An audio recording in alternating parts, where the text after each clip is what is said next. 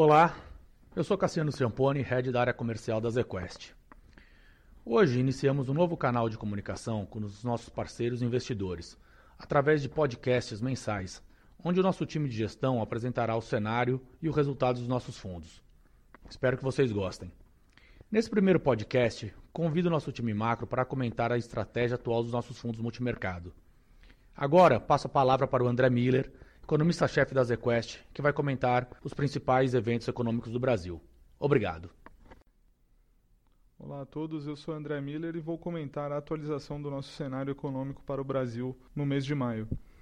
Em relação à atividade econômica, tivemos a divulgação do PIB do primeiro trimestre com queda de 0,2%. Esse resultado veio em linha com a nossa expectativa. Porém, para o 2019, revisamos negativamente a nossa projeção para o PIB de 1,1% para 0,8%, considerando que a atividade econômica no segundo trimestre de 2019 também deve mostrar um desempenho aquém do que era o esperado inicialmente. Ao nosso ver, as razões para essa fraqueza da atividade seguem sendo a incerteza política elevada que tem afetado negativamente a confiança dos agentes econômicos e é importante ressaltar que foi ao longo de maio que a incerteza política parece ter atingido um pico recentemente. Esses resultados mais negativos para a atividade econômica e também para o mercado de trabalho parecem ter aumentado o senso de urgência dos políticos em Brasília.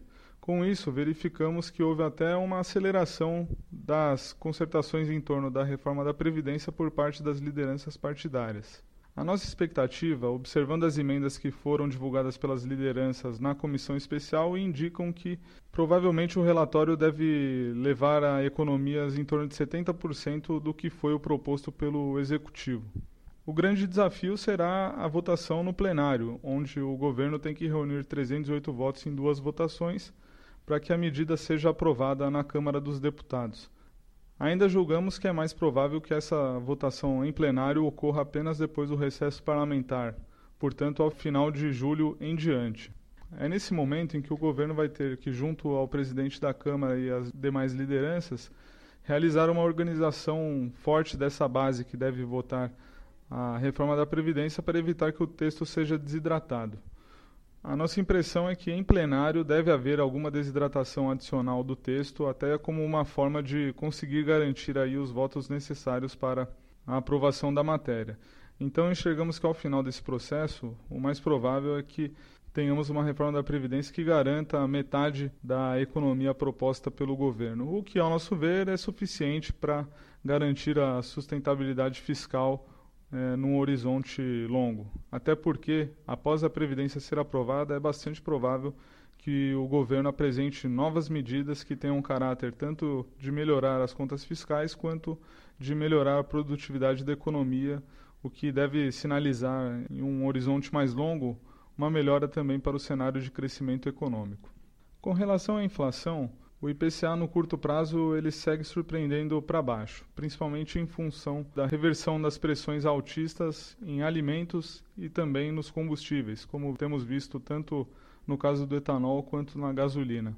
Nosso cenário para os próximos três meses é que a inflação siga próxima de zero mensalmente, o que reflete principalmente essa melhora na, nas coletas de curto prazo.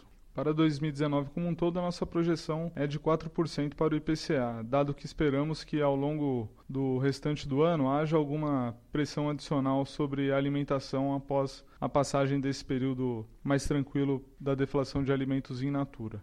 No entanto, é importante ressaltar que os núcleos de inflação seguem em níveis muito baixos, em torno de 3,3%, a nossa projeção, diante do quadro de atividade econômica fraca e uma ociosidade bastante elevada, é que os núcleos de inflação permaneçam no restante do ano também nesses níveis, que são bem aquém da meta de inflação por parte do Banco Central.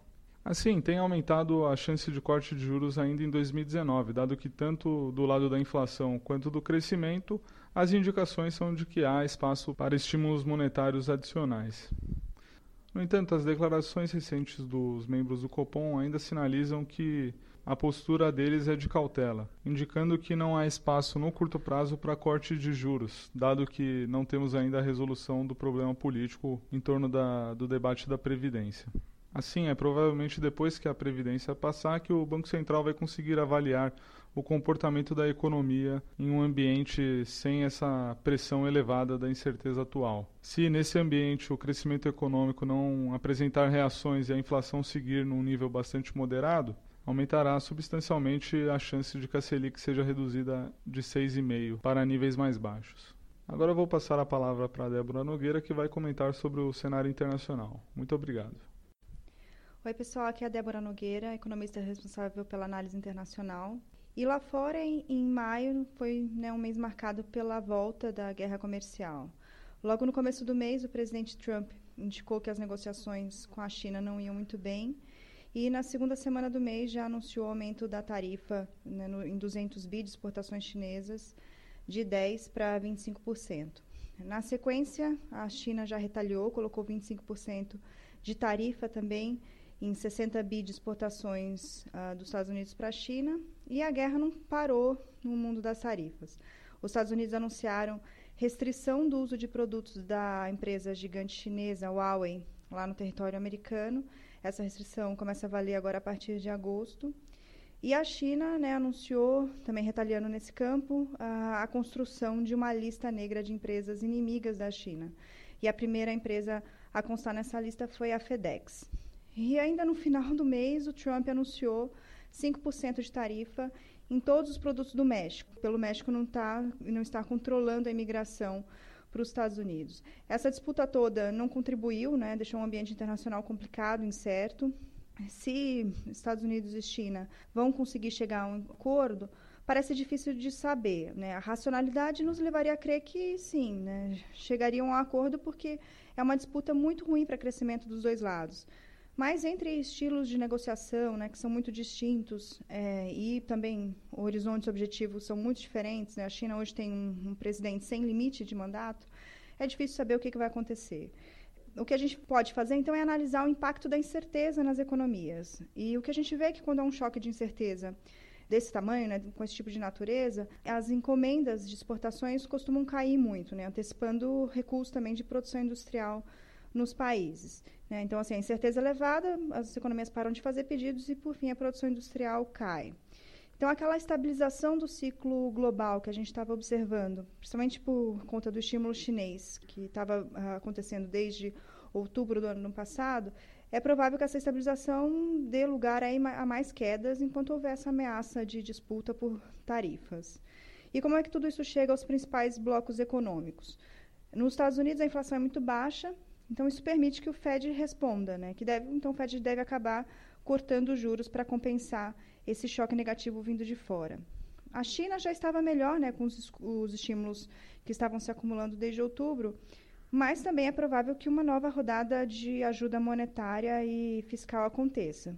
E aí, com isso, alguma estabilidade de curto prazo também pode ser alcançada por lá. A Europa é que fica uma região refém né, no meio dessa história. Né? Ela não é alvo direto na disputa, mas é muito aberta, muito voltada para fora. E o crescimento pode ser comprometido nesse ambiente. O espaço para impulso monetário lá é bem pequeno, né? os juros já estão negativos em 0,40. Então, no final das contas, a Europa pode ser uma das regiões mais afetadas por essa disputa toda. Obrigada. Tudo bem, meu nome é Sérgio Silva, sou um dos gestores do Fundo Macro. Estou aqui para compartilhar com vocês o, a visão de juros. Eu acho que a gente viu nesse último mês foi a materialização, talvez, se a gente puder chamar assim, do cenário que estava se delineando na, na parte macro. Ah, o que eu quero dizer com isso? Eu acho que a gente viu globalmente é instabilidade política que vai é, tirando confiança de investimento de médio e longo prazo e vai tirando potencial de crescimento de economia por causa da instabilidade. Eu acho que isso a gente, acho que a Débora já falou e o André também já falou, muito bem refletido em guerra comercial, em isso entre, principalmente entre China e Estados Unidos, e aqui no Brasil, principalmente no, na aprovação ou no consenso da aprovação ah, da reforma da Previdência, o que tipo de reforma que a gente pode ter. Na minha cabeça, eu acho que ah, a gente tem duas opções para o Banco Central que lá atrás já se mostrou preocupado com o crescimento, mas continua à espera da, da reforma da Previdência. Uh, eu acho que logo após a aprovação da reforma da Previdência, aí isso é uma opinião muito mais pessoal do que. Eu acho que a gente vai ter a possibilidade de duas janelas de corte de juros, dependendo do tamanho da Previdência. A gente tem com uma Previdência menor uma oportunidade tática e com uma Previdência um pouco maior uma oportunidade estrutural de corte de juros, onde uh, a taxa de juros de equilíbrio é mais baixa. Qual o risco que eu acho para isso? É o cenário que a gente vai ter de na parte política logo depois da aprovação da reforma e como que vai ser a relação entre o presidente e o Congresso. Numa situação onde a gente pode ter o presidente chamando para ele o mérito da aprovação da reforma e o Congresso falando que uh, foi ele que fez uh, o trabalho todo. Então, uh, talvez a gente tenha ainda um corte de juros, mas uma economia retomando muito lentamente. Eu acho que esse cenário ah, justifica essa revisão de PIB para baixo que a gente viu e a gente fica com o questionamento de como vai ser a retomada da economia a partir da reforma. Eh, a gente considera que a, a reforma vai ser alguma coisa em vol por volta de, de 500 bilhões e uma reforma talvez um pouco mais parruda pudesse ser uma reforma em torno de 700, 800 bilhões, que parece um pouco menos provável. Uh, mas nesse caso a gente teria um corte tático e uh, uma retomada lenta da economia nos próximos anos. Uh, acho que com isso a gente vai ter um pouco mais de turbulência política olhando para frente, onde a eleição de 2022 muito provavelmente vai ser antecipada e a gente vai ter um ambiente não é, muito propício para investimentos de longuíssimo prazo. Mas, de novo, o que, que a gente tem visto? Esse mês eu acho que ficou bem claro que as curvas estavam muito inclinadas, tinha muito prêmio olhando para frente, e o fato de ter algum consenso para votação da reforma efetivamente acontecer e o esforço tanto do Congresso quanto do presidente de alguma forma parece que tornou a reforma muito mais palpável do que a gente estava vendo até agora. Em relação às posições, a gente continua aplicado em juros uh, até o miolo da curva, uh, só para ter alguma, para vocês terem alguma noção, alguma coisa em torno de janeiro 22. Na parte posterior a janeiro 22, a gente não tem posição nenhuma por enquanto. É, o comportamento do, da curva até agora tem sido benéfico para a gente. Uh, o mercado está colocando os cortes na parte até o final desse ano e depois, muito provavelmente, a gente vai ter uma comida de prêmio até essa parte que a gente tem em posição, que é 2022. Dependendo do tamanho da reforma, a gente pode revisar as posições olhando para frente. É, a gente continua otimista, continua achando que o cenário é muito benéfico, porque a gente está olhando para um cenário de pouco crescimento mundial, é, ou seja, um cenário completamente contrário ao que a gente tinha lá atrás de Estados Unidos subindo taxa de juros e os países emergentes ficando com um diferencial de juros menor em relação aos Estados Unidos, como a Débora ressaltou, a gente está olhando para frente para um cenário que talvez os Estados Unidos volte a cortar juros, ou seja, esse diferencial aumenta e dá ainda um grau de liberdade maior para o Banco Central aqui fazer alguma coisa. Uh, de novo, parece que a gente está vivendo um ambiente mundial de menos crescimento, menos inflação e tudo isso beneficia a posição aplicada em juros. Bom, quem está falando é o Bernardo Zerbini. É, vou falar um pouco é, de moedas, a parte internacional nosso livro de rede Bolsa Local. Como vocês puderem ver, é, em relação ao que a Débora já expôs aqui, o cenário externo está bastante complicado, né? Hoje a gente tem uma guerra tarifária bastante intensa entre Estados Unidos e China. O México acabou sendo envolvido também com tax de produtos. Isso traz bastante incerteza com relação ao crescimento é, mundial e até mesmo com relação à direção do dólar no mundo. Hoje a gente não tem nenhuma convicção com relação ao dólar, se é fraco ou se é forte. A gente prefere hoje expressar nossa posição um pouquinho mais construtiva em moedas de países desenvolvidos e vendidas em dólar. A gente acredita que esse Fed mais dovish e a compressão de juros pode favorecer as moedas. Na parte brasileira, o real ainda é o instrumento de hedge para ativos locais por conta do diferencial de juros e ainda a ausência de fluxo de gringo e fluxo de privatização e etc. A gente acredita que esse fluxo vai vir somente depois da reforma. Então, portanto, no curto prazo, a gente não vê muito espaço para valorização. É, mas acredita que o real está caminhando para ser a moeda a ser comprada no médio prazo se a reforma for realmente em torno de 800 bi e a agenda econômica continue depois da reforma. Mas no curto prazo, a gente prefere ter uma posição comprada em dólar contra uma posição aplicada em juros nos livros relativos. A gente mantém uma posição comprada em dólar no, no livro de hedge, também para redear nossa posição aplicada em juros, que é o nosso maior alocação de risco no fundo hoje. É, no livro de hedge a gente também tem puts de S&P é, e puts de Ibovespa. O cenário externo ainda é bastante incerto, o local também incerto, é, nos fazem crer que esses hedges ainda fazem todo sentido é, para aversão a risco ou é, um encaminhamento das reformas de uma maneira diferente do nosso cenário básico. Com relação à Bolsa Brasileira, a gente mantém uma posição é, construtiva na Bolsa, comprada em Bolsa Brasileira.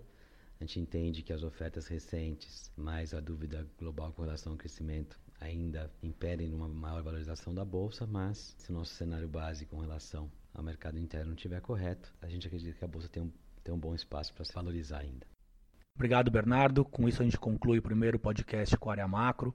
Fiquem à vontade para mandar para a gente qualquer tipo de comentário, qualquer tipo de sugestão, porque dessa forma a gente vai conseguir deixar esse tipo de material, esse canal de comunicação ainda mais eficiente é, para conversar com os nossos clientes. Muito obrigado.